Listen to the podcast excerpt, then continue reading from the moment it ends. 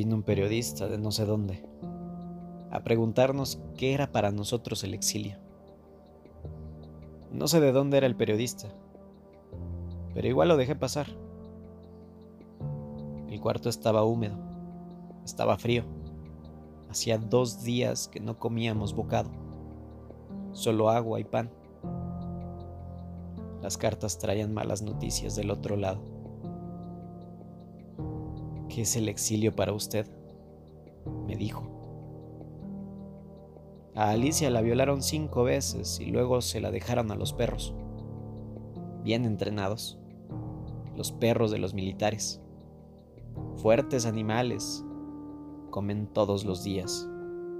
Fornican todos los días. Con bellas muchachas. Con bellas mujeres. La culpa no lo tienen los perros. ¿Sabe usted? Perros fuertes los perros de los militares comen todos los días. No les falta una mujer para fornicar.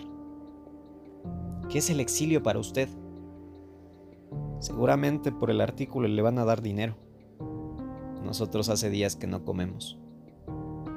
La moral es alta, compañero. La moral está intacta. Rotos los dedos, la moral está alta, compañero. Violada la mujer la moral sigue alta, compañero. Desaparecida la hermana, la moral está alta, compañero.